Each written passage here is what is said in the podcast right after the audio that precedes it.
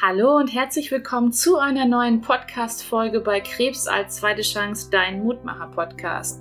Mein Name ist Kenra Zwiefka und bei mir dreht es sich rund um das Thema Krebs. Ich habe hier mittlerweile Angehörige sitzen, ich habe auch Betroffene hier sitzen, aber ich habe hier oft auch Vereine sitzen.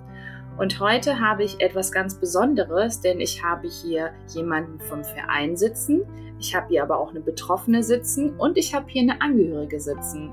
Und es ist so besonders, denn ich habe vorher nichts davon gewusst und auch noch nie etwas davon gehört. Und deswegen habe ich mich sehr gefreut, dass ähm, LFSA, nämlich die liebe Claudia, unter anderem auch auf der YesCon war. Und die YesCon war ja letztes Jahr und ähm, LFSA wurde auch nominiert für den Shine Award. Leider haben wir, haben sie nicht gewonnen, ähm, aber es haben natürlich auch ein ganz anderer toller Verein gewonnen. Aber ich fand es so spannend, dass ich unbedingt da gerne mehr drüber hören wollte. Und deswegen habe ich mir heute Claudia und Lena eingeladen. Und ähm, Claudia ist selber Angehörige und hat ihren Sohn eben verloren an dieser, ja, an diesem so seltenen Syndrom. Das ist nämlich eine genetische Erkrankung, die zu einem sehr extrem erhöhten Krebsrisiko führt. Ähm, Claudia wird uns da ganz viel gleich auch drüber erzählen, auch wie der Verein entstanden ist unter anderem. Und die liebe Lena habe ich hier auch sitzen. Und zwar hat Lena eine sehr krasse Krebsgeschichte in ihrer kompletten Familie. Von Beginn von der Oma, die an Brustkrebs gestorben ist, bis zu ihrem Papa, der Magenkrebs hat, zu dem gleichen Zeitpunkt der Bruder Leukämie hatte. Und dann ging es leider so weiter, dass auch die liebe Lena zweimal an Brustkrebs erkrankt ist und jetzt auch beide ihrer Kinder Krebs haben. Und warum das Ganze so ist und was dieser Hintergrund ist von diesem LFSA, das werden uns Claudia und Lena heute erzählen. Und ich freue mich total, dass ihr beiden heute hier seid. Liebe Claudia, magst du den Beginn machen? Magst du dich erstmal vorstellen? Ja, sehr gerne. Ich heiße Claudia Sablowski und äh, gleich zu diesem komplizierten Buchstaben LFSA steht äh, für Liefraumeni Syndrome Association. Ähm, dabei geht es um das Liefraumeni-Syndrom. Das ist genau diese genetische Erkrankung, von der du schon gesprochen hast. Äh, und die eben dazu führt, dass man ein extrem hohes Krebsrisiko hat. Ähm, warum heißen wir Liefraumeni Syndrome Association mit dieser englischen Bezeichnung? Es kommt daher, dass wir sozusagen der deutsche Zweig äh, der amerikanischen Liefraumeni Syndrome Association sind. Und ähm, die beschäftigen sich schon sehr lange mit dem Liefraumeni-Syndrom. Und in Deutschland ist das Thema eben immer noch relativ neu und immer noch unbekannt. Und wir versuchen dagegen was zu tun. Sehr schön. Liebe Lena, magst du dich jetzt auch vorstellen? Ja, klar. Ich bin äh, 37 Jahre alt und wie du schon gesagt hast, haben wir eine ganz lange Geschichte. Ich kann das auch in ein paar kurze Zahlen zusammenfassen. Also wir haben eigentlich mittlerweile fünf Generationen, wo man 17 krebserkrankte Familienangehörige einfach hat. Und ähm, zwölf davon sind auch gestorben, wobei da natürlich auch einiges viele Jahre zurückliegt. Und ähm, ja, drei sind, sag ich mal, jetzt so in der Zeit gestorben, die ich bewusst miterlebt habe. Die anderen mhm. Krebserkrankungen waren jetzt Gott sei Dank, sage ich mal, mit dem Bewusstsein von Liefraumini, so dass die Chancen natürlich besser standen. So war das halt auch bei meinem Brustkrebs eben so, dass der in Vorsorgeuntersuchungen so frühzeitig erkannt wurde, dass ich da einfach das Glück hatte, dass ich in beiden Fällen nur mit einer OP davon gekommen bin. Mhm. Wobei die Besonderheit da auch schon ist, dass der zweite Brustkrebs trotz einer, ähm, also ich habe mir beide Brüste direkt bei der ersten Diagnose abnehmen lassen und hatte schon Implantate. Mhm. Und äh, in dem Restgewebe ist einfach drei Jahre später der nächste schon gekommen. Ne? Oh, ja. krass. Okay. Mhm. Wow. Ähm, liebe Claudia, lass uns mal ein bisschen in die Vergangenheit reisen. Ähm, was war denn damals? Ich hatte ja eben schon im, im Intro erzählt, dass dein Sohn unter anderem an der Krankheit und auch gestorben ist. Aber nimm uns doch mal so ein bisschen mit in die Vergangenheit. Also wann fing das Ganze an? Wann waren die ersten Symptome bei deinem Sohn da? Ja, äh, unsere Geschichte ist ganz anders als die von Lena. Bei uns gab es in der Familie überhaupt keine auffällige Häufung von Krebserkrankungen. Ähm, es, es, gab mal irgendwie Krebs in, in ganz hohem Alter, aber jetzt nichts, was irgendwie äh, einen hätte da aufmerksam werden lassen. Und mhm. ähm, als es bei meinem Sohn anfing mit Schmerzen im Becken. Das war ähm, ja so Ende 2014, Anfang 2015. Damals war der 16 Jahre alt. Da hat auch niemand überhaupt nur an Krebs gedacht. Ja, der hat sehr viel Sport gemacht und äh, auch Kampfsport.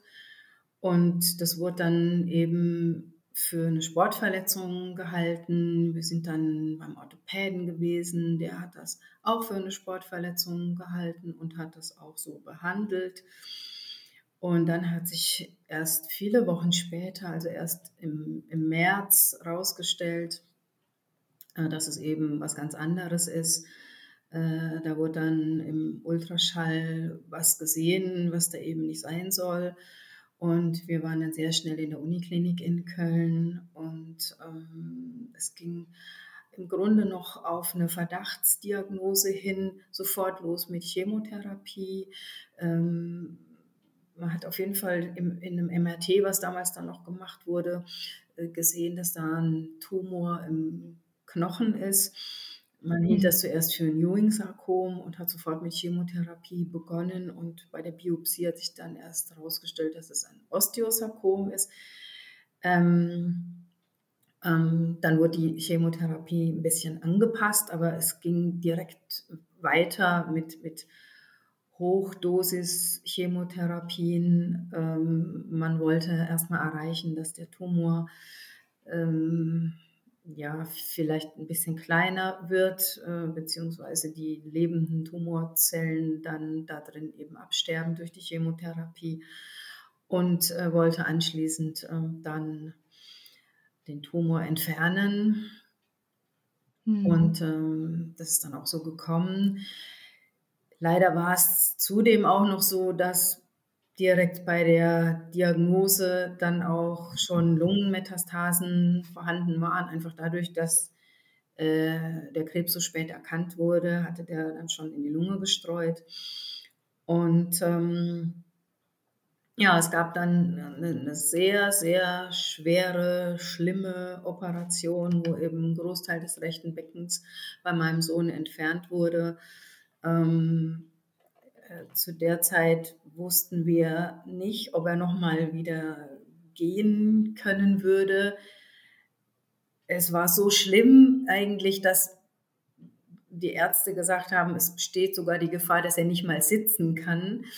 Mhm. das ist dann zum Glück nicht so gekommen. Also rein orthopädisch und, und was die Operation anging, ist das äh, dann noch ganz gut geworden, sodass mein Sohn dann nach vielen Chemotherapien und nach dieser großen Beckenoperation und nach einer äh, nach ganz viel Physiotherapie und einer Reha dann mit einer Gehstütze wieder gehen konnte.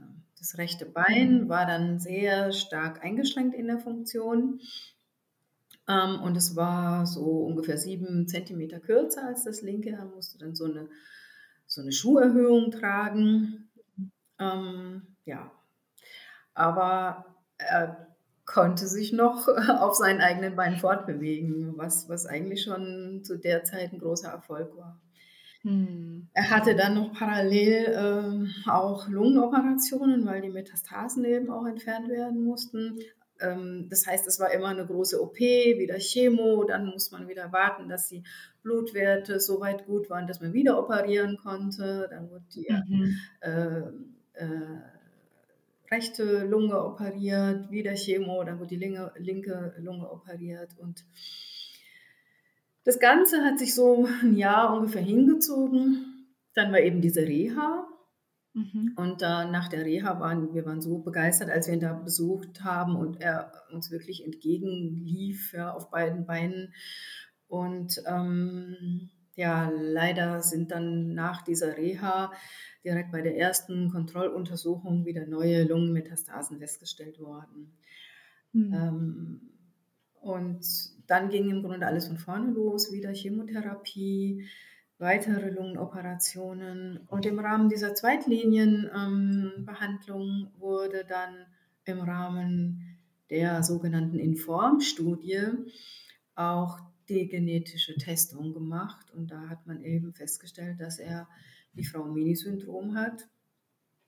Mhm. Das wurde uns dann in einem sehr professionellen Gespräch äh, in der Humangenetik äh, in der Uniklinik in Köln äh, mitgeteilt. Also erstmal ist es so, dass solche Dinge einem nicht einfach so gesagt werden, sondern es gibt ähm, das Gendiagnostikgesetz und ähm, dort gibt es auch das Recht auf Nichtwissen. Das heißt, man, man mhm. wird im Grunde erstmal gefragt, ob man mhm. das denn überhaupt wissen möchte oder ob man überhaupt irgendwas wissen möchte und wird ja, äh, auch darüber informiert, welche Konsequenzen das haben kann.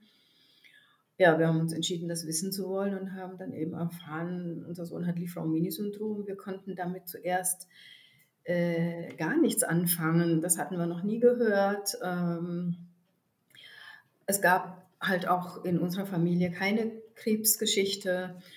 Und trotzdem waren wir total geschockt, weil ich habe mir natürlich überlegt, habe ich das jetzt? Mhm. Hat mein Vater mhm. das auch? Hat es ja, vielleicht meine Schwester? Haben es die Kinder meiner Schwester? Also es waren so die Gedanken. Und ähm, ja, also der Vater von meinem Sohn Henning und ich, wir haben uns dann schließlich testen lassen und sind beide negativ getestet. Und wir haben auch noch eine mhm. Tochter, die dann später sich irgendwann auch noch hat testen lassen. Ich meine, wir wussten ja dann schon, dass es eigentlich nicht vererbt sein kann, aber irgendwie wollten wir ja, ganz beruhigt sein und äh, haben sie auch noch testen lassen. Und mhm. äh, ja, also es gibt in unserer Familie kein Diffraumini-Syndrom. Es war bei meinem Sohn eben neu entstanden. Und ähm, das ist wohl so bei circa 20 Prozent der Betroffenen auch der Fall, dass es eine Neumutation ist. Ah, okay. Mhm. Wie ging es dann weiter? Ähm, also im Rahmen dieser äh, genetischen Untersuchung wurden noch zwei weitere äh, Targets bei ihm festgestellt. Das heißt, es waren so Angriffspunkte, die man dann ganz gezielt mit Medikamenten auch nochmal angehen konnte. Ähm, das, war, das war gut. Die hatten zwar äh, auch unangenehme Nebenwirkungen, aber haben wohl dann doch längere Zeit ähm, verhindert, dass äh, neue Metastasen entstanden sind. Und mhm. es ging meinem Sohn dann äh, relativ gut. Er konnte eben mit dieser, mit einer Gehstütze ganz gut gehen. Ähm, nachdem er diese zweite Runde der Therapie hinter sich hatte, also die weiteren Lungenoperationen und die Chemotherapie, da war dann auch ein weiteres Jahr im Grunde vergangen, aber dann wieder auf Reha. Und ähm, hat dann ähm, auch, ähm, konnte wieder zur Schule gehen und hat dann mit zwei Jahren Verspätung sein Abitur nachmachen können. Ja, wow. Und äh, hat angefangen, Elektrotechnik zu studieren, hat dann auch sehr selbstständig gelebt, im Studierendenwohnheim gewohnt und es ging ihm richtig gut. Also er hat sich da auch sehr wohl gefühlt, war da in einer ganz tollen ähm, Wohngemeinschaft. Mhm. Und ähm, ja, also das war eine Zeit, in der es ihm dann nochmal äh, richtig gut ging und wo der bis auf seine Gehbehinderung auch irgendwie gesund und fit aussah und mhm. auch wieder Sport gemacht hat, soweit es eben möglich war. Ja. Mhm. Okay. Und wann hat sich dann das ähm, Blatt gewendet? Also wann, wann ging es ihm dann schlechter? Also das äh, war Ende 2019. Okay, da hattest du aber schon den Verein gegründet. Entschuldigung, dass ich dich gerade unterbreche, ja. aber da warst du schon dabei, den Verein zu gründen. Genau. Kannst du uns so ein bisschen mitnehmen, warum du das gemacht hast, wie das entstanden ist? Genau, also das war ähm, schon ein bisschen früher, äh, mhm. äh, nämlich 2017, als im Grunde diese, äh, diese ganzen zwei Jahre Behandlungen durch waren. Da haben wir ähm, über die Uniklinik in Köln eine Einladung bekommen äh, zu einem äh, Workshop für äh, betroffene Jugendliche, also jung, Jugendliche und äh, junge Erwachsene mit Lifraumini-Syndrom. Äh, wir sind eingeladen worden nach ähm, Utah, in, äh, ja, nach Salt Lake City. Mhm. Und ähm, das war so eine riesige Überraschung für uns. Wir dachten so, wow, wie, wie, wie, wie kommt das, dass wir da jetzt dahin reisen dürfen? Und wir hatten zu dem Zeitpunkt noch keinen anderen Menschen mit Lifraumeni-Syndrom kennengelernt. Mhm. Wir hatten, als wir das damals erfahren haben, natürlich irgendwie gegoogelt und uns äh, informiert. Und ähm, bei diesem Gespräch in der Humangenetik, da wurde uns auch, da konnte man uns nicht viel sagen. Also es gab in Deutschland keine Selbsthilfegruppe oder sowas. Ähm, man hat uns nur gesagt, ja, es gibt da irgendwie hm, so eine Selbsthilfegruppe in Holland und vielleicht könnte man sich da mal hinwenden. Ja. Ja, und dann äh, kriegten wir eben diese Einladung nach ähm, äh, Amerika und ähm, hm, ich bin mit meinem Sohn dahin gereist. Das war echt ein Abenteuer. Ähm, meinem Sohn ging es zwar relativ gut, aber hatte eben die diverse Nebenwirkungen dieser Medikamente, die er genommen hat. Mhm. Und äh, für ihn war so ein langer Flug auch schon echt eine Herausforderung. Aber er mhm. wollte das unbedingt und äh, wir haben das gemacht. Und wir waren dann äh, total begeistert. Wir sind da auf diesem Youth Workshop gelandet, haben da ähm, ja, Liefrau Mini-Experten äh, aus ja, aus den USA und auch aus Kanada mhm. und aus anderen Ländern kennengelernt.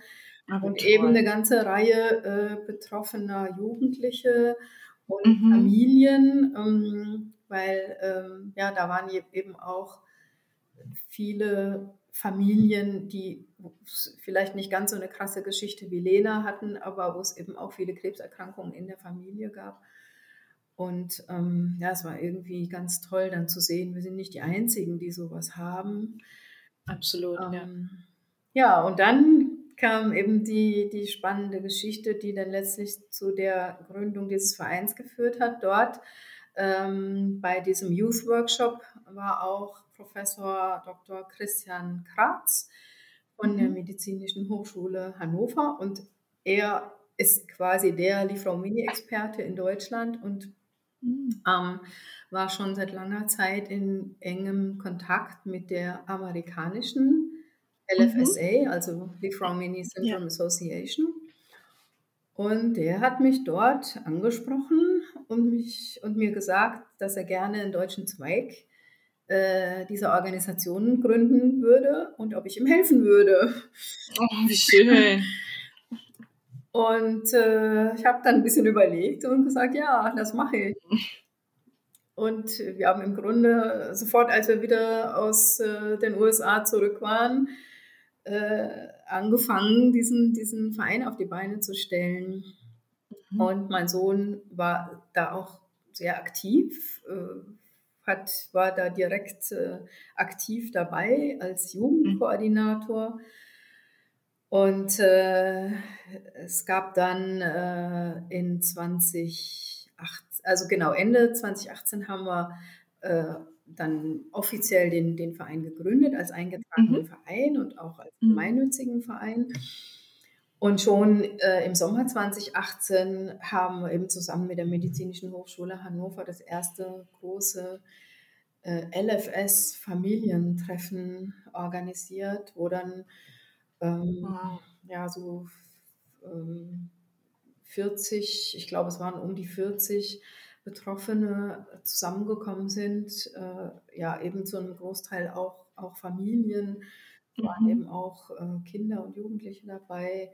Und ähm, ja, da gab es dann eine ganze Reihe von Expertenvorträgen rund um das Lifraumeni-Syndrom.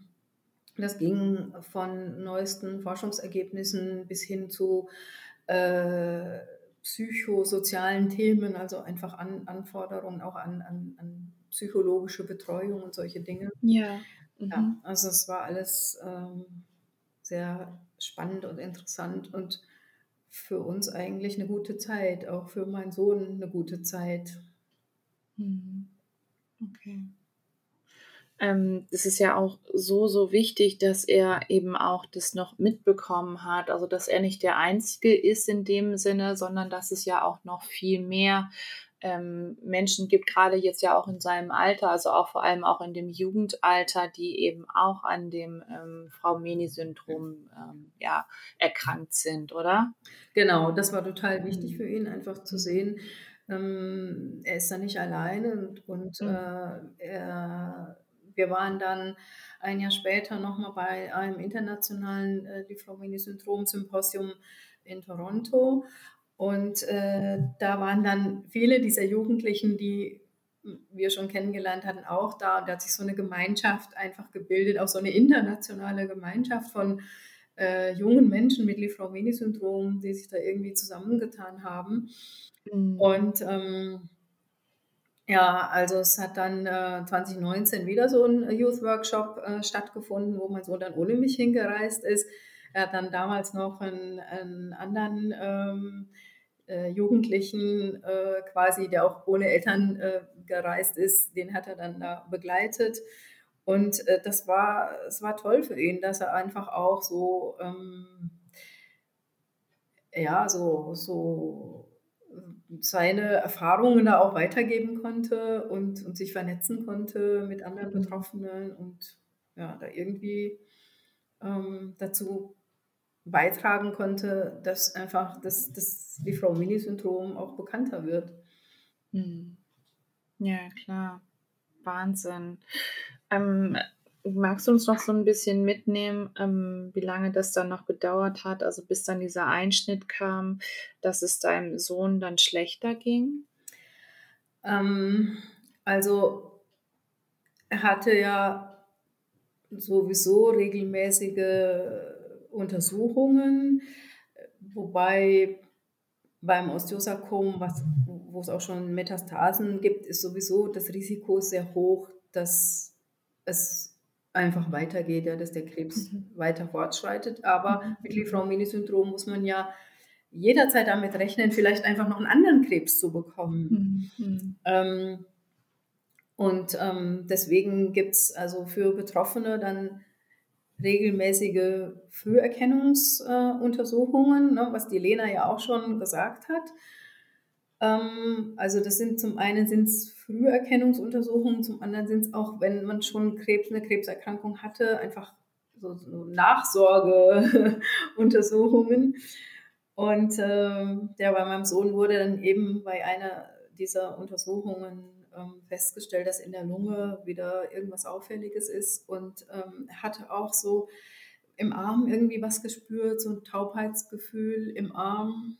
Und mhm. ähm, ja, also es, man hat dann ähm, äh, im Röntgenbild eben was gesehen und daraufhin wurde dann eben auch ein CT gemacht und ähm, das Ergebnis war eigentlich katastrophal. Also es war so, dass dann in, innerhalb von, also in diesem Zeitraum von einer bis zur nächsten Kontrolle einfach in der Lunge sehr viel gewachsen war. Und ja, wir hatten im Grunde dann sehr schnell, ähm, naja, ich will jetzt nicht sagen, keine Hoffnung mehr, aber es stand schon sehr schnell im Raum, dass er nicht mehr gesund werden würde. Hm, okay, ja. Weil schon alles voller Metastasen war wahrscheinlich. Ja, ne? genau. Hm, okay. Ähm, wann ist er dann, also wann ist, wann ist er dann gestorben? Ähm, also äh, als es eben dann entdeckt wurde, das war Ende 2019 und es war eben auch die Zeit, wo es ihm bis dahin relativ gut ging, ne, wo er mhm. eben studiert hat und, und selbstständig äh, gewohnt hat. Ähm, und ähm, er kam dann natürlich sofort auch wieder in Behandlung. Also es ging dann direkt weiter äh, wieder mhm. mit Chemotherapie. Man hat dann noch verschiedene Therapien ähm, auch ausprobiert, äh, wovon einige einfach keine Wirkung gezeigt haben. Es gab dann ein Medikament, was doch noch so Wirkung gezeigt hat, also was das Ganze wahrscheinlich dann, also das Fortschreiten dann noch so verzögert hat. Und ähm, ja, es war dann, ich meine, das ist halt auch einfach eine Belastung psychisch, ja, mit der man, mit der irgendwie die ganze Familie ja. irgendwie gar nicht klar kam. Also dieser Gedanke, er könnte sterben oder ich weiß, was ja. du meinst. Ja, ja. Bei mir war es umgedreht. Und aber das, ja, das will man ja nicht wahrhaben. Nein, also, nein, nein. und ich habe immer gedacht, es, es, es muss doch noch irgendwas geben. Also ich habe halt wirklich auch Nächte, Nächte durchgegoogelt und, und, und mhm. gelesen und ich dachte immer, das kann nicht sein, ne? es muss noch irgendwas geben. Ja, und dann war es aber so, dass er dann ähm, ja eigentlich schon im Februar in die Klinik kam, weil er immer stärkere Schmerzen hatte, die wir nicht mehr gut in den Griff bekommen haben. Und ähm, ist dann ähm, ähm, Anfang April war es, glaube ich, wieder nach Hause gekommen, aber im Grunde in, mit einer palliativen Betreuung. Also wir hatten dann so ein Palliativteam, was dann äh, jeden mhm. Tag zu uns gekommen ist. Und ähm, ja, also er hatte dann am 12. Mai seinen, 20., seinen 22. Ähm, Geburtstag. Und ähm, das war trotz der ganz schrecklichen Umstände noch ein ganz wunderschöner Tag für ihn. Also es sind irgendwie mhm. ganz viele Leute sind zu Besuch gekommen und äh, oh, schön. ja, es war, war irgendwie sehr schön. Und genau einen Monat später ist er dann verstorben. Also genau mhm. am mhm. 12. Juni. Mhm. Gab es in Gab es in dieser, in dieser Zeit ähm, auch noch Gespräche mit dir, dass du unbedingt weiter den Verein führen musst, also dass du unbedingt weiter dieses, ähm, dieses Krankheitsbild auch bekannt machen musst in Deutschland, also von ihm vor allem? Ähm, ich glaube, die Frage hat sich gar nicht so gestellt. Ja, wir okay. im, im, Grunde, ich, ich meine, es gab dann natürlich Zeiten, wo nichts mehr ging, wo ich die Vereinsarbeit einfach habe ruhen lassen.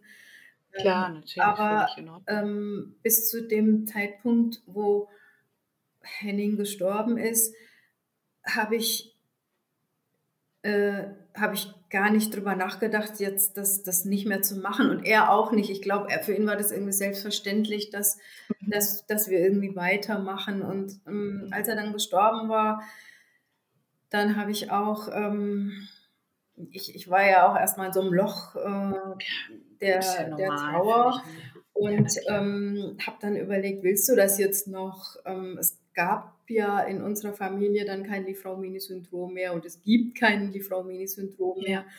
Mhm. Und ähm, wenn man äh, diese Vereinsarbeit macht, ähm, hat man ja äh, ständig einfach mit Menschen zu tun, die äh, die Krebs haben, die vielleicht schon Familienangehörige verloren haben. Äh, ja.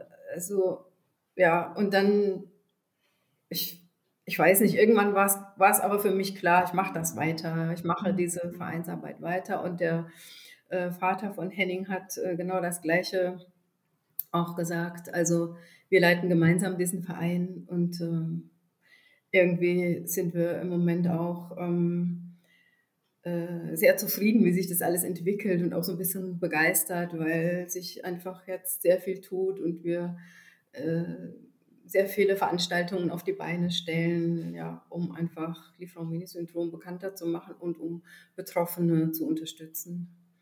Hm. Ja, super, super schön.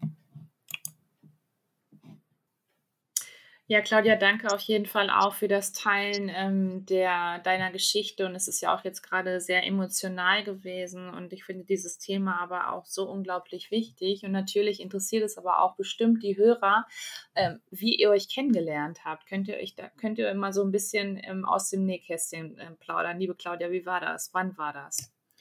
Also ich hatte ja von diesem ersten Familientreffen gesprochen, was wir 2018 äh, an der äh, Medizinischen Hochschule Hannover gemacht haben. Und ähm, ja, da bin ich der Lena begegnet und ihren Eltern. Und ähm, äh, ja, da haben wir auch irgendwie mal zusammengesessen und äh, Lenas Vater hat äh, so ein bisschen die Familiengeschichte erzählt, die wirklich unglaublich ist. Und mhm ja, da kann Lena vielleicht noch ein bisschen mehr dazu erzählen. Ja, ich freue mich total, liebe Lena, dass du uns jetzt so ein bisschen mitnimmst. Aber als erstes würde bestimmt auch ähm, nicht nur mich, sondern bestimmt auch die Hörer interessieren, wie hast du von dem Ganzen überhaupt erfahren? Warst du das selber oder war das eher dein Vater oder wer war das? Ja, also das war schon, ähm, also ich habe seit 2010 tatsächlich schon gewusst. Ähm, damals hat man uns gesagt, TP53 Gendefekt. Die Frau Meni war mir noch gar kein Begriff. Mhm. Und ähm, man konnte mir nur sagen, also in Deutschland ist es noch nicht so bekannt, in Amerika und Kanada und man weiß noch nichts, es ist mhm. vererbbar, mhm. es ist ein großes Krebsrisiko. Und ähm, ja, mit dem Gedanken habe ich damals dann aber auch noch entschieden, äh, natürlich kriege ich Kinder, weil mein Papa ist 56, bis der den ersten Krebs hatte. Die früheren Familienmitglieder waren jünger, aber vielleicht schleicht sich das so aus. Ne? Man, man hatte ja gar keine Ahnung. Mhm. Und ähm, ich habe ganz viel versucht im Internet rauszukriegen und äh, ganz wenig erfahren. Und habe auf eigene Faust Vorsorge gemacht und ähm, Gott sei Dank die passende, zufälligerweise, weil einfach so viele Brustkrebskranke in der Familie waren, habe ich da ein MRT mir sogar selbst bezahlt, weil das auch wow. so eine Geschichte ist mit Lifraumeni. Ähm, es hat zu dem Zeitpunkt noch keiner anerkannt und auch heute kämpfen ganz, ganz viele Betroffene um Kostenübernahmen für MRT-Untersuchungen, die einfach ja lebens- und überlebenswichtig sind und auch viele. Folgekosten ja ersparen können eigentlich. Ne? Also bei mir damals, es war dann eine Vorstufe von Brustkrebs. Und ähm, dann hat man halt direkt auch operiert. Da musste ich aber mich auch wieder erklären und musste sagen, ich will die Brust weg. Und es hieß, nee, um Gottes Willen, in dem Alter, das macht man mhm. nicht. Und eine Woche später rief die Ärztin an und sagt, ja, vielleicht doch. ne? Ja. Und ähm, mein Papa hatte da schon die zweite oder dritte Krebserkrankung zu dem Zeitpunkt, wo die ähm, Vereinsgründung und so stattfinden sollte und dieses Familientreffen. Und dadurch war er in verschiedenen Krebsregistern drin und mhm. hat ein Schreiben gekriegt von einer Ärztin aus Heidelberg, äh, wo es um eine Umfragestudie ging, um erblich bedingten Krebs. Und meine ja. Mama hat es mir gezeigt. Wir haben ein sehr schönes Familienverhältnis zu Hause und die hat direkt gesagt, hier, guck mal, das ist gekommen. Und mhm. der Papa wollte seine Kreuzchen machen und uns wegschicken. Und ich habe direkt gesagt, gib mir sofort die E-Mail. Da ist jemand, der es kennt. Mhm. Und dann habe ich mich da hingewandt und die Ärztin war so toll. Die hat sich so drum bemüht, dass wir Infos kriegen. Nochmal einen Termin beim Genetiker. Ne? Es war ja dann, wie gesagt, 2010 haben wir den Test gehabt und 2017 waren wir dann endlich in Heidelberg angekommen. Wow. Und ähm, mhm ja, hat den Kontakt zur Kinderklinik hergestellt für meine Kids dann. Und die kam eben um die Ecke und sagt, es gibt da Leute und Betroffene und die wollen einen Verein gründen und da ist ein Treffen. Und es war, glaube ich, sogar noch recht kurzfristig. Wir haben im Juli oder August dann Bescheid gekriegt und haben uns dann schnell angemeldet und sind hingefahren und waren unheimlich dankbar, dass wir dort Leute treffen, die Erfahrungen teilen konnten. Ja. Und ähm, dann habe ich halt ganz schnell gemerkt, dass also ich bin mit meinem Mann und meiner einen Tochter und meinen Eltern hin. Und es waren mhm. schon bei den wenigen Familien, noch weniger Familien, die jetzt gerade mehrere Generationen dahin geschleppt haben. Und ähm, ich fand, ich, ich habe mich zuerst schon fast so ein bisschen fehl am Platz gefühlt, weil äh, dadurch, dass meine Krebserkrankungen bis dato nur OPs waren, habe ich mich nicht so als Krebskranker gesehen, als wirklich Krebsbetroffene. Wenn die mhm. anderen alle ihre Leidensgeschichte erzählt haben, die erst nach der zweiten Krebserkrankung überhaupt mal einen Gentest bekommen haben oder ähnliches. Mhm.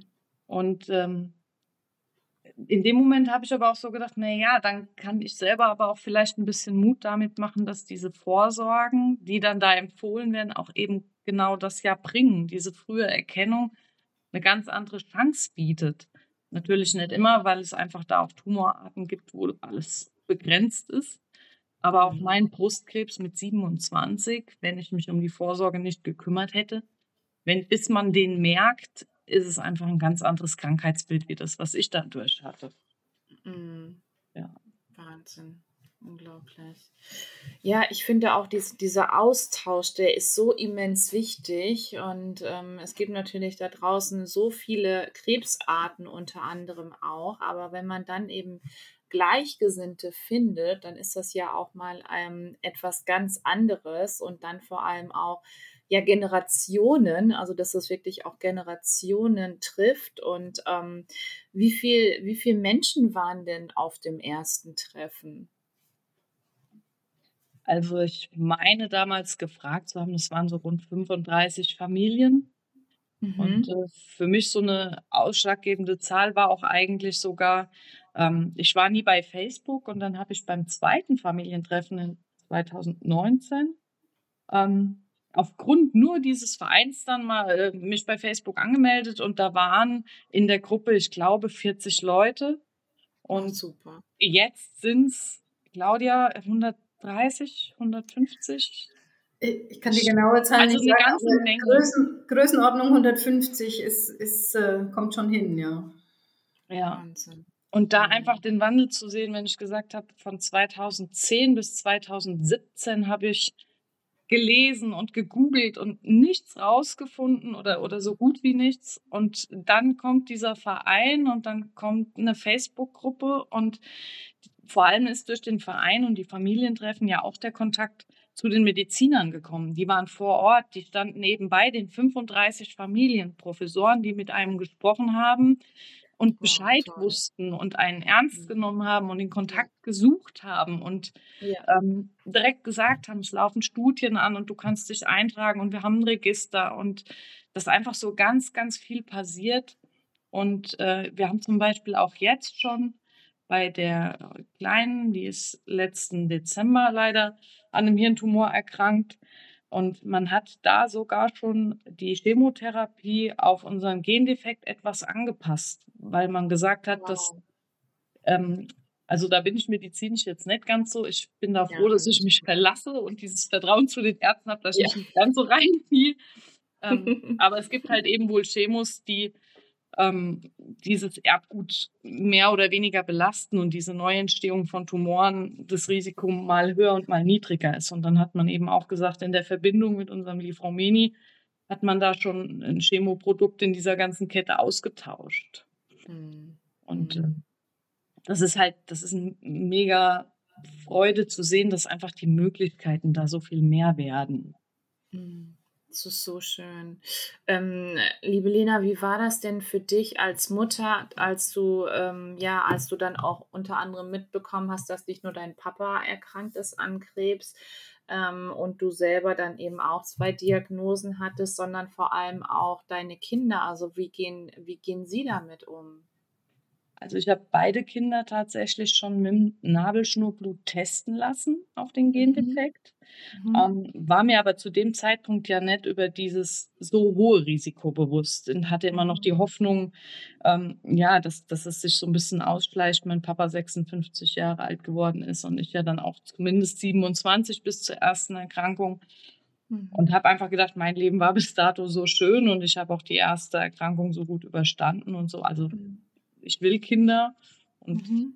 ja, und als dann schon so diese Familientreffen und die Infos kamen, war es natürlich ja schon ein bisschen beängstigend, ne? weil man dann doch erfahren hat, nee, es ist ein Gendefekt und es spielt, es ist Glückssache, dass mein Papa so alt geworden ist und es passiert uns nicht genauso. Und mhm. ähm, dann hat man mir halt gesagt, die Kinder müssen auch zweimal im Jahr ins MRT. Die Kleine war da zwei, die große äh, fast sechs. Und dann habe ich noch so gedacht, na ja, vielleicht reicht ja auch einmal und muss es denn so? Schon so fast ein bisschen in Frage gestellt. Nach den ganzen mhm. Jahren, wo man von jedem Arzt abgewimmelt wurde, habe ich jetzt gedacht, na ja, die sind aber eifrig. Und wir waren im Juni in Heidelberg zum Vorstellen mit den Kindern und hatten den ersten MRT-Termin dann im November. Und mhm. tatsächlich haben die bei der Großen das MRT gemacht und ich wurde in den Nachbarraum gerufen und dann wusste ich ja schon direkt, dass was nicht in Ordnung ist.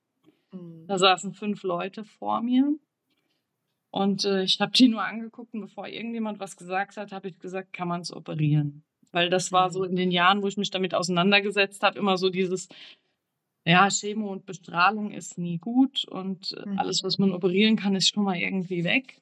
Und ja dann hatte die tatsächlich einen fast abfluggroßen Tumor im Hirn, der nicht mhm. aufgefallen ist, was man uns gar nicht geglaubt hat, dass wir nichts gemerkt haben. Die haben uns auch nicht mehr eingelassen. Also wir saßen dann 170 Kilometer weit weg von zu Hause. Wir hatten nichts dabei. Wir waren auf nichts vorbereitet. Und äh, ich musste mit ihr da bleiben und die ist, wir hatten freitags die Termine, die ist dienstags operiert worden. Die war zwölf Stunden weg mit mhm. Narkoseeinleitung und MRT am offenen Schädel und ja, und als wir dann da rauskamen, war die gesund. Die ist am zweiten Abend wieder über den Flur gelaufen. Es war unglaublich, wie schnell die sich regeneriert hat. Und äh, man hat alles Mögliche natürlich noch untersucht. Und es war aber ein ja, gutartiger Tumor, finde ich ein ganz schlimmes Wort, weil gutartig ja. ist. Aber halt langsam wachsend und er hatte sich auch über eine längere Zeit den Platz einfach geschaffen und hatte somit keine Schäden angerichtet und er hatte auch nicht gestreut. Ja, und mittlerweile ist es ja jetzt dann sechs Jahre her und äh, sie ist gesund. Sie hat nichts weiter gehabt. Ne? Sehr, ja. sehr schön. Super. Und diese Vorsorgen für die Kinder ist aber auch, naja, ich will ja jetzt eigentlich lieber Mut machen, aber es ist mhm. Äh, sehr, sehr anstrengend, sich da erstmal reinzufinden. Ne? Die, die Narkosen und wie das läuft und die Kinder auf den Zugang vorbereiten. Und beim ersten Mal ist es vielleicht noch spannend und die Kinder wissen nicht, was passiert. Und beim zweiten Mal haben die vorher schon Angst, weil die wissen, der Peaks kommt. Und ja, man versucht den Kindern das alles als leicht und schön zu verkaufen. Und ähm, es ist mir auch, glaube ich, ganz gut gelungen. Also meine Kinder sagen, es hat auch was Gutes. Ne? Die Große zum Beispiel, die sagt genau, der MRT-Tag in Heidelberg, das ist Mama-Tochter-Tag. Wir sitzen im Auto, ja. wir hören unsere Musik. Ne? Wir versuchen es schon immer sehr, ja, sehr positiv zu, zu, sehen. Mhm. Auch die ganze ja. Wartezeit bei den Ärzten. Ich sage immer, das ist so mhm. die Zeit, die du dir sonst nicht nimmst. Ne? Man kann mhm. sie ja mhm. nutzen. Mhm. Ja. ja, klar. Ja, absolut. Und wie war das dann für dich? Wann ist deine Kleine erkrankt? Ja, das war im äh, letzten Dezember, also 22. Und ähm, ja, das war dann schon, da waren wir schon in den regelmäßigen Vorsorgen. Und mhm. ich kenne viele Liefermini-Patienten, die vor jeder Untersuchung Angst haben, dass man was mhm. findet. Bei mir ist es eigentlich nicht so, weil ich immer sage, also meine größte Angst ist immer, wenn eine Untersuchung nicht stattfindet oder verschoben wird. Ähm, ich gehe immer lieber so ein bisschen, bevor sie eigentlich schon wieder sein muss, die nächste Untersuchung, weil ich dann sage, ich bin ein bisschen schneller, ein bisschen vorne dran. Mhm. Und ähm, ja, und ich sage schon immer so, also lieber das Wissen, als wenn man es hat und nicht weiß. Mhm. Ja, und dann äh, war aber auch blöderweise ziemlich schnell klar, dass es bei ihr halt nichts so harmloses ist. Wir waren ähm, beim MRT gewesen. Ich glaube, es war auch wieder ein Freitag. Montags habe ich einen Anruf gekriegt, dass man was gesehen hat, noch nichts weiß, aber mich eben da schon vorwarnen will. Mittwochs hat man angerufen und hat gesagt, wir wollen auf jeden Fall operieren und zwar zeitnah, ähm, ob wir zur Aufklärung kommen wollen. Und dann habe ich schon gesagt, ich kenne es von der Großen, ich lehne nichts ab und äh, wir kommen einfach zur OP. Wir verschenken den Tag vorher nicht. Wir haben dann noch Weihnachten und den Geburtstag von der Großen vorgefeiert und ähm, haben dann uns aufs Krankenhaus vorbereitet.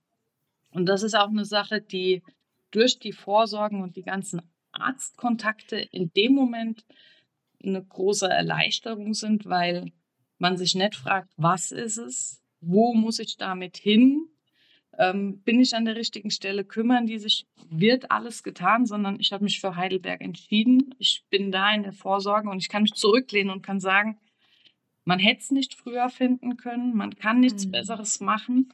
Und das ist Mhm. natürlich äh, ein großer Punkt, der da für uns als Eltern weggebrochen ist, wo wir uns dann nicht noch zusätzlich Gedanken machen Mhm. mussten. Mhm. Ja, absolut. Wahnsinn. Ähm, wie ist das für dich, Claudia, wenn du das so hörst? Also ähm, ist es dann wirklich so, dass, äh, ja, dass du auch unglaublich, ähm, ja, wie soll ich das sagen? Also was geht so in dir vor, wenn du eben solche Geschichten hörst, wie eben auch von, von der Lena oder du kennst ja wahrscheinlich auch sehr, sehr viele andere Geschichten. Ähm, und was kannst, also was kannst du uns da so mitgeben? Was, was erweckt das für Gefühle in dir? Also ich, ähm, ich, ich bin eigentlich total froh, dass betroffene Familien die Möglichkeit haben der Vorsorge oder der Früherkennung. Mhm. Ja, bei Lena ist es ja, ich meine, die Familiengeschichte ist schrecklich und dass Ja, Lena zweimal Krebs hatte und ihre beiden Kinder Krebs hatten, ist schrecklich. Aber ja, die, ja. die ähm, wissen, dass sie Lieferant-Mini-Syndrom haben, die sind deswegen äh, bei den regelmäßigen Früherkennungsuntersuchungen. Und das ist die einzige Chance, die die Betroffenen haben, dass ich den Krebs früh erkenne und dass ich dann Ja. Den noch gut behandeln kann. Ne? Oder halt so, wie, wie, wie Lena auch sagt, ne? rausschneiden. Ne? Rausschneiden ist Mhm. eigentlich immer, immer das Beste. Mhm. Und ähm, äh, die Chance hatte natürlich mein Sohn nicht. Ne? Jeder, der, bei dem das als Neumutation auftritt, der hat ja überhaupt keine Ahnung davon. Das sieht man ja keinem an. Ja? Die, die Mhm. Menschen sehen ja komplett gesund aus, so lange, bis sie eben Krebs bekommen. Mhm. Und ähm, ich, ich würde mir, ich würd mir eigentlich wünschen, dass, dass jedes Baby, was geboren wird, am liebsten auf Lieferant-Mini-Syndrom getestet wird, vielleicht noch auf andere Krebsprädispositionen getestet wird. Ja. Einfach, Mhm. äh, damit man die- diese, diese Chance hat, diese Früherkennungsuntersuchungen zu machen. Und bei meinem Sohn hätte es ganz anders sein können. Ne? Hätte, hätten wir damals gewusst, dass er sowas hat und hätte er so solche Früherkennungsuntersuchungen gehabt, dann hätte man dieses Osteosarkom sehr viel früher festgestellt. Vielleicht Mhm. als es noch ganz klein war. Und vielleicht hätte man den Tumor operieren können, ohne dass eine ganz schwere Gehbehinderung dann die Folge gewesen wäre. Und vielleicht wird er heute noch leben, wenn man das ganz früh erkannt hätte. Also ja, ich glaube einfach, äh, es ist ge- genauso wie Lena sagt, ne, das zu wissen, zu wissen, Mhm. dass ich Ja. das habe und, zu, und äh, zu wissen, dass ich die Früherkennung machen kann und dass ich die Chance habe, den Krebs früh zu erkennen, das ist im Grunde auch irgendwie ne, trotz dieser echt äh, äh, ja, blöden Sache ist, ist das noch was, was Wertvolles und das hätte ich mir für meinen Sohn gewünscht. Ja, ich hätte mir einfach Mhm. gewünscht, wir hätten es gewusst, aber das, die Chance gab es halt gar nicht. Mhm. Aber wa- was ist das für ein Gefühl, dass du jetzt anderen Menschen dann eben diese Chance geben kannst? Also durch dieses Wissen, durch den, durch die Gründung des Vereins vor allem auch und dass es immer bekannter wird auch in Deutschland. Also für mich ist das halt was total Sinnstiftendes. Das ist Mhm. äh, ja immer, wenn ich, wenn, wenn, wenn Leute auf uns, mit uns in Kontakt kommen, zum Beispiel über die Webseite oder so, Mhm. und die haben dann irgendwie Fragen oder haben vielleicht gerade eine Diagnose bekommen und, und, und gesagt, oh Gott, was mache ich jetzt? Lass ich meine Kinder testen. Ähm, oder die irgendwie Probleme haben mit den, äh, mit den Vorsorgeuntersuchungen, die de, dann da zu sein als Ansprechpartner, Mhm. das ist einfach toll. Das ist Mhm. einfach, ja, das ist so, ich weiß gar nicht, wie ich das beschreiben soll. Das ist wirklich was Sinnstiftendes. Und Eine Lebensaufgabe. naja, ich weiß nicht, ob es eine Lebensaufgabe ist und, und äh, ob ich das dann äh, ja, für, für alle Zeit so empfinden werde, weiß ich nicht, aber im Moment empfinde ich das so, dass das, dass das was, was total Schönes ist, einfach irgendwie zu sehen, ähm, dass das, was wir machen mit unserer Vereinsarbeit, dass das was ist, was den Leuten hilft. Ich meine, die werden dadurch nicht gesünder, mhm. aber die, ja, die, die, die erfahren mehr, die haben, äh, die tauschen sich aus, die haben einfach mehr Wissen, die haben auch vielleicht mehr, mehr Sicherheit und Zuversicht, ähm, mhm. dass sie schon alles richtig machen werden. Ja, ja. das ist so das, was mich so antreibt oder was, was uns alle, die so aktiv im Verein äh, mitarbeiten, antreibt. Mhm, ja, ich glaube, Lena, du wolltest was sagen? Ja, man, man lebt auch anders. Ne? Also mhm. genau, was Claudia jetzt eben gesagt hat, hätte man das früher gewusst und hätten wir, und ähm, das ist immer so, wo ich, wo ich gesagt habe, mit dem Wissen um die Frau Meni, ich möchte nie sagen, hätten wir doch. Ne? Das, ja, ja. Und das kann ich umgehen, dadurch, dass ich einfach jede Besch Entscheidung da bewusst treffe und die Vorsorgen wahrnehme.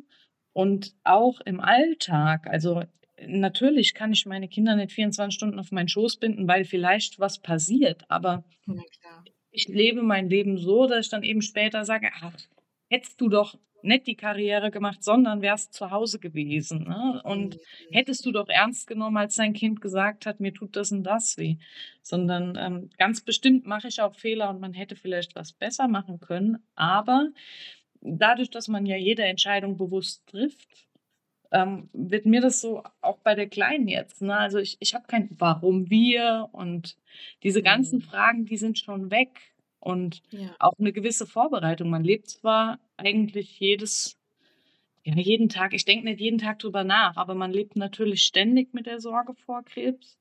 Und es ist aber auch nicht jeden Tag dramatisch, sondern es gehört dann einfach dazu. Und zum. Beispiel ist bei uns auch schon immer klar gewesen, ähm, ich bin gerne Hausfrau und Mutter. Ich arbeite ein paar Stunden, aber es war eben schon immer klar, wenn was passiert, die Kinder oder ich wären dann betroffen, dann wickele ich das im Krankenhaus ab, um eben auch die andere Seite, die finanzielle Seite, muss dagegen stehen. Und das ist dann der Part von meinem Mann. Ne? Es ist also schon so eine mhm. Aufgabenteilung und dass man eben auch im gesunden Zustand tatsächlich darüber nachgedacht hat, wie geht es denn dann mal weiter, wenn sowas ist. Und ja. das sind natürlich schon Sachen, die, also ich sage immer, wir, man kann nicht jeden Tag leben, als ob es der letzte wäre, weil dann gibt es einen Morgen und du hast nichts mehr. Mhm. Ähm, aber schon, schon versuchen, irgendwie im Alltag ganz viel einzubauen oder sich auch immer wieder was zu gönnen. Aber man weiß auch warum. Also ja. Mhm. Wir waren jetzt zum Beispiel in den Herbstferien im Disneyland und im Europapark innerhalb von einer Woche. Ne? Wow. Und ich hätte sonst halt gesagt, nee, um Gottes Willen, ne? Aber nee, das haben wir uns mhm. gegönnt, weil es gerade passte. Es passte von der Zeit, es passte gerade rein, ja. Und wir wissen, dann mhm. kommen vielleicht eben auch wieder Wochen oder Monate, wo, wo nichts geht. Ne? Ja, und ähm, ja.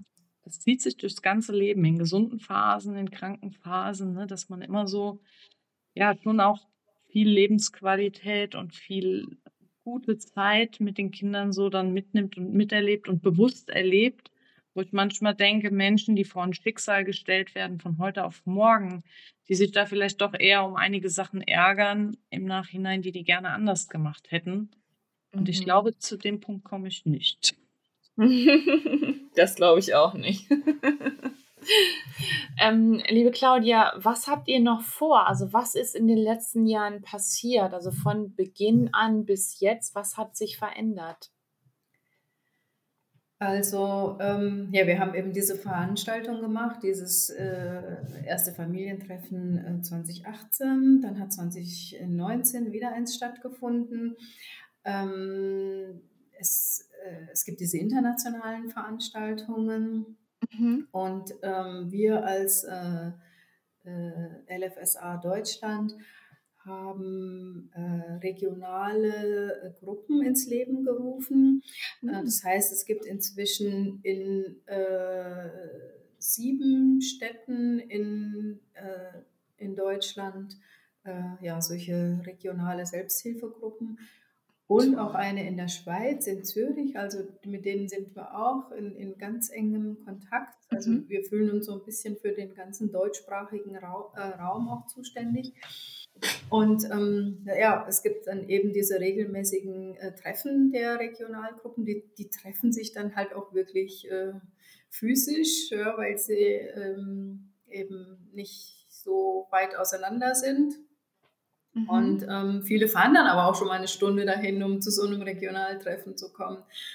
Ähm, dann haben wir äh, letztes Jahr zum ersten Mal einen Lieferomeni-Syndrom-Infotag veranstaltet an äh, der Uniklinik äh, in Heidelberg. Das war auch mhm. mit Expertenvorträgen und ähm, äh, ja, das, da haben wir auch nicht nur Betroffene angesprochen, sondern auch ähm, Ärzte und Ärztinnen.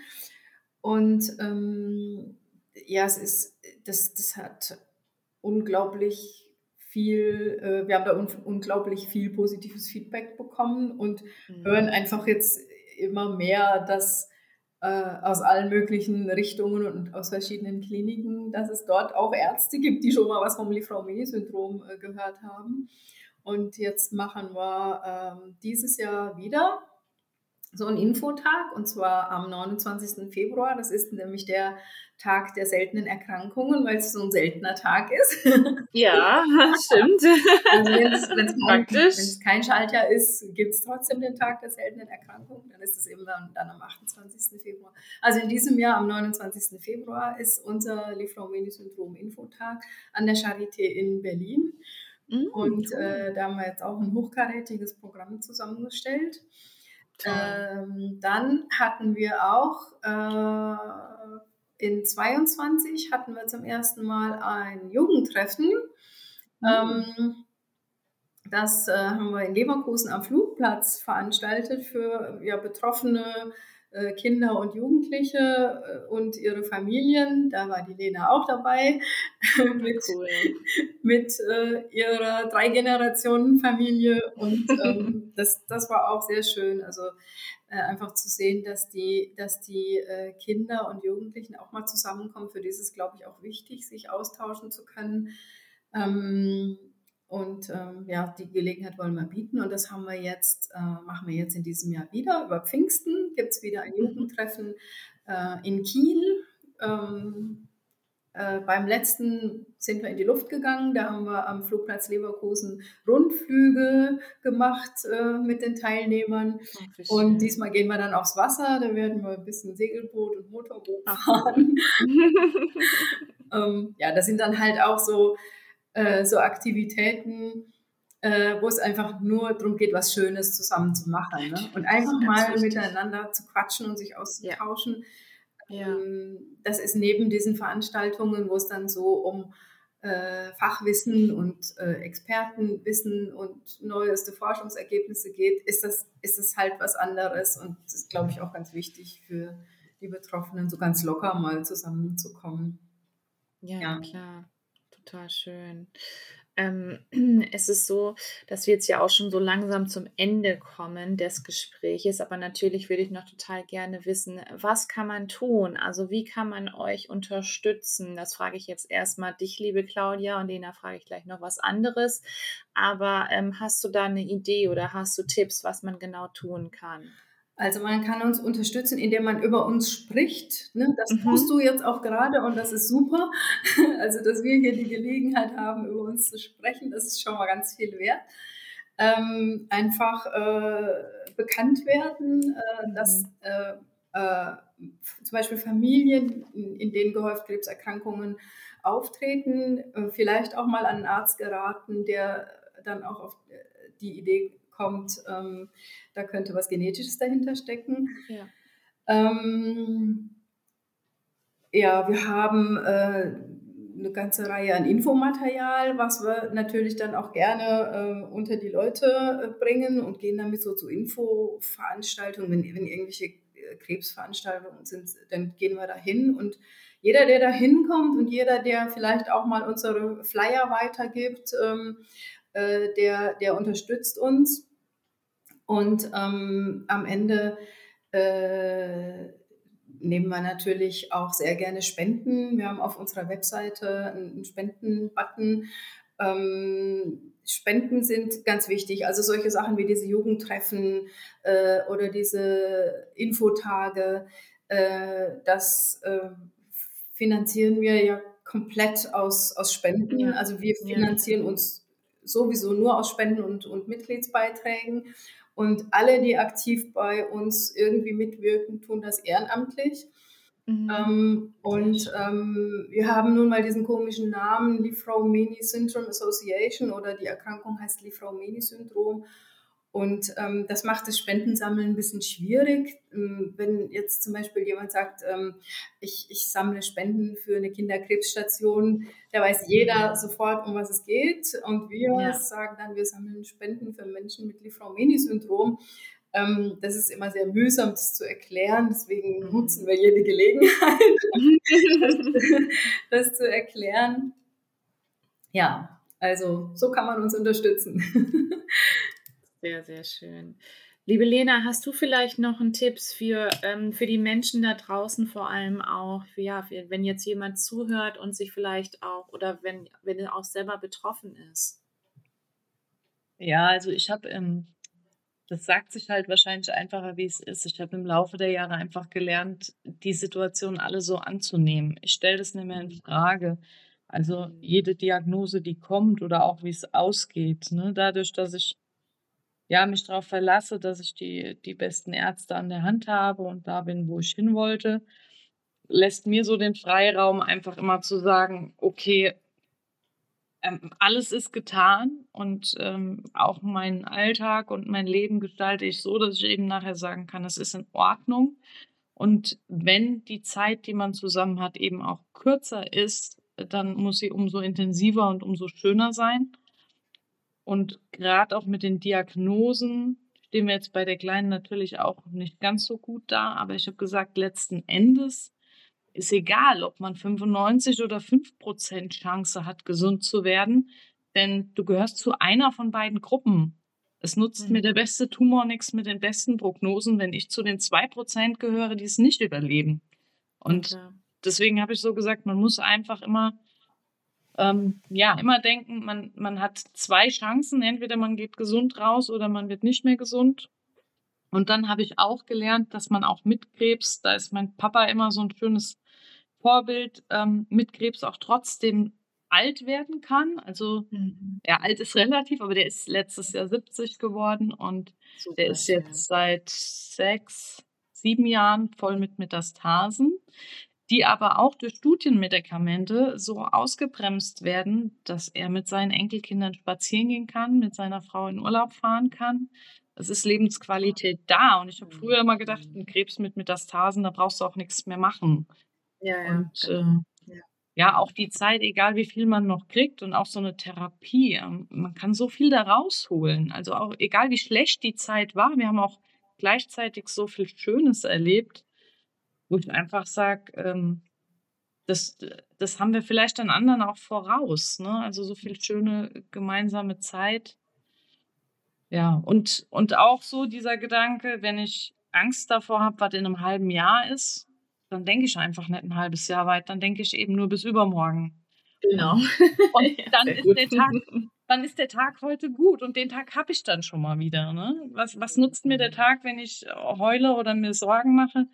Natürlich ist das nicht ganz vermeidbar, so Tage sind dabei, aber ähm, also ich kann es mittlerweile wirklich gut, dass ich einfach sage, okay, das macht mir jetzt Angst, ne, passiert heute und morgen nicht, also weg damit, aus dem Kopf raus ne, und, und rausgehen und machen und oder drin bleiben und machen und sich auch die Zeit gönnen, nicht alles füllen zu müssen. Auch ein Moment, in dem man nichts tut, ist ein schöner Moment. Ne? Also mhm. so dieses Müssen weglassen. Ja, ja, Wahnsinn.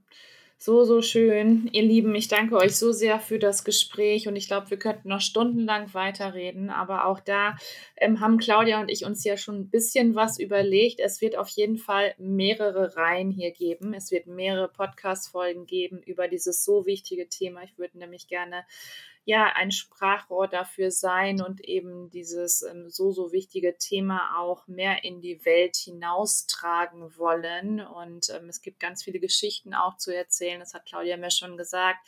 Wir haben da ganz viel Zündstoff vor allem auch und jede Geschichte ist natürlich anders. Jede Geschichte ist einzigartig. Deswegen freue ich mich da umso mehr drauf, was noch alles kommt. Ich verabschiede mich jetzt schon mal von dir, liebe Claudia. Ich verabschiede mich von dir. Ich wünsche euch von Herzen alles, alles Gute. Macht genauso weiter. Liebe Lena, auch für dich ganz viel Kraft, ähm, für deine Kinder auch Gesundheit, für deinen Papa Gesundheit, für dich selber natürlich auch. Und ich freue mich sehr, dass ihr heute hier wart und die letzten Worte gehören euch. Ich bin raus und ciao. Vielen, vielen Dank, Kendra, dass wir hier sein durften und ähm, über das Lieferant-Mini-Syndrom und unsere Familiengeschichten sprechen durften. Es war, es war toll. Ja, vielen Dank. Ähm, ich hoffe immer, damit irgendwie ein bisschen Mut tatsächlich weitergeben zu können, weil man doch oft sieht, wie verzweifelt manche Menschen mit Diagnosen sind und ich fand da auch ganz schön, ich habe es ja schrittweise gelernt und natürlich, wenn jemand heute mit all den Infos, die es mittlerweile gibt, so eine Diagnose kriegt, der hat ein ganz schönes Päckchen zu tragen und ich finde es schön, wenn man denen sagen kann, es gibt auch bessere Zeiten wieder, wenn man es erstmal verdaut hat. Ihr Lieben, wenn das nicht ein wunderschönes Gespräch war von zwei so tollen Powerfrauen, dann weiß ich es aber auch nicht. Ähm, also schaut unbedingt bei, ähm, ja, bei der Internetseite vorbei. Wir werden hier natürlich alles verlinken, alles zu dem äh, Liefrau-Meni-Syndrom. Ähm, schaut gerne bei Instagram vorbei und folgt dort unbedingt natürlich auch. Teilt das Ganze, teilt es mit den Menschen, die es gerade brauchen. Vielleicht gibt es da draußen sogar jemand ähm, selber, der eben an dem ähm, Liefrau-Meni-Syndrom leidet und tauscht euch sehr, sehr gerne aus. Äh, schreibt Claudia, schreibt Lena es sind so viele einzigartige Geschichten und es ist so wichtig, eben über das so wichtige Thema auch zu sprechen, was noch so unerkannt ist, auch gerade in Deutschland, was Gott sei Dank jetzt immer mehr bekannter wird. Und deswegen danke ich Claudia ja auch für ihre so wertvolle Aufgabe, auch nach dem Tod ihres Sohnes dort weiterzumachen, dass sie dadurch dann eben auch die liebe Lena kennenlernen durfte, ihre Geschichte,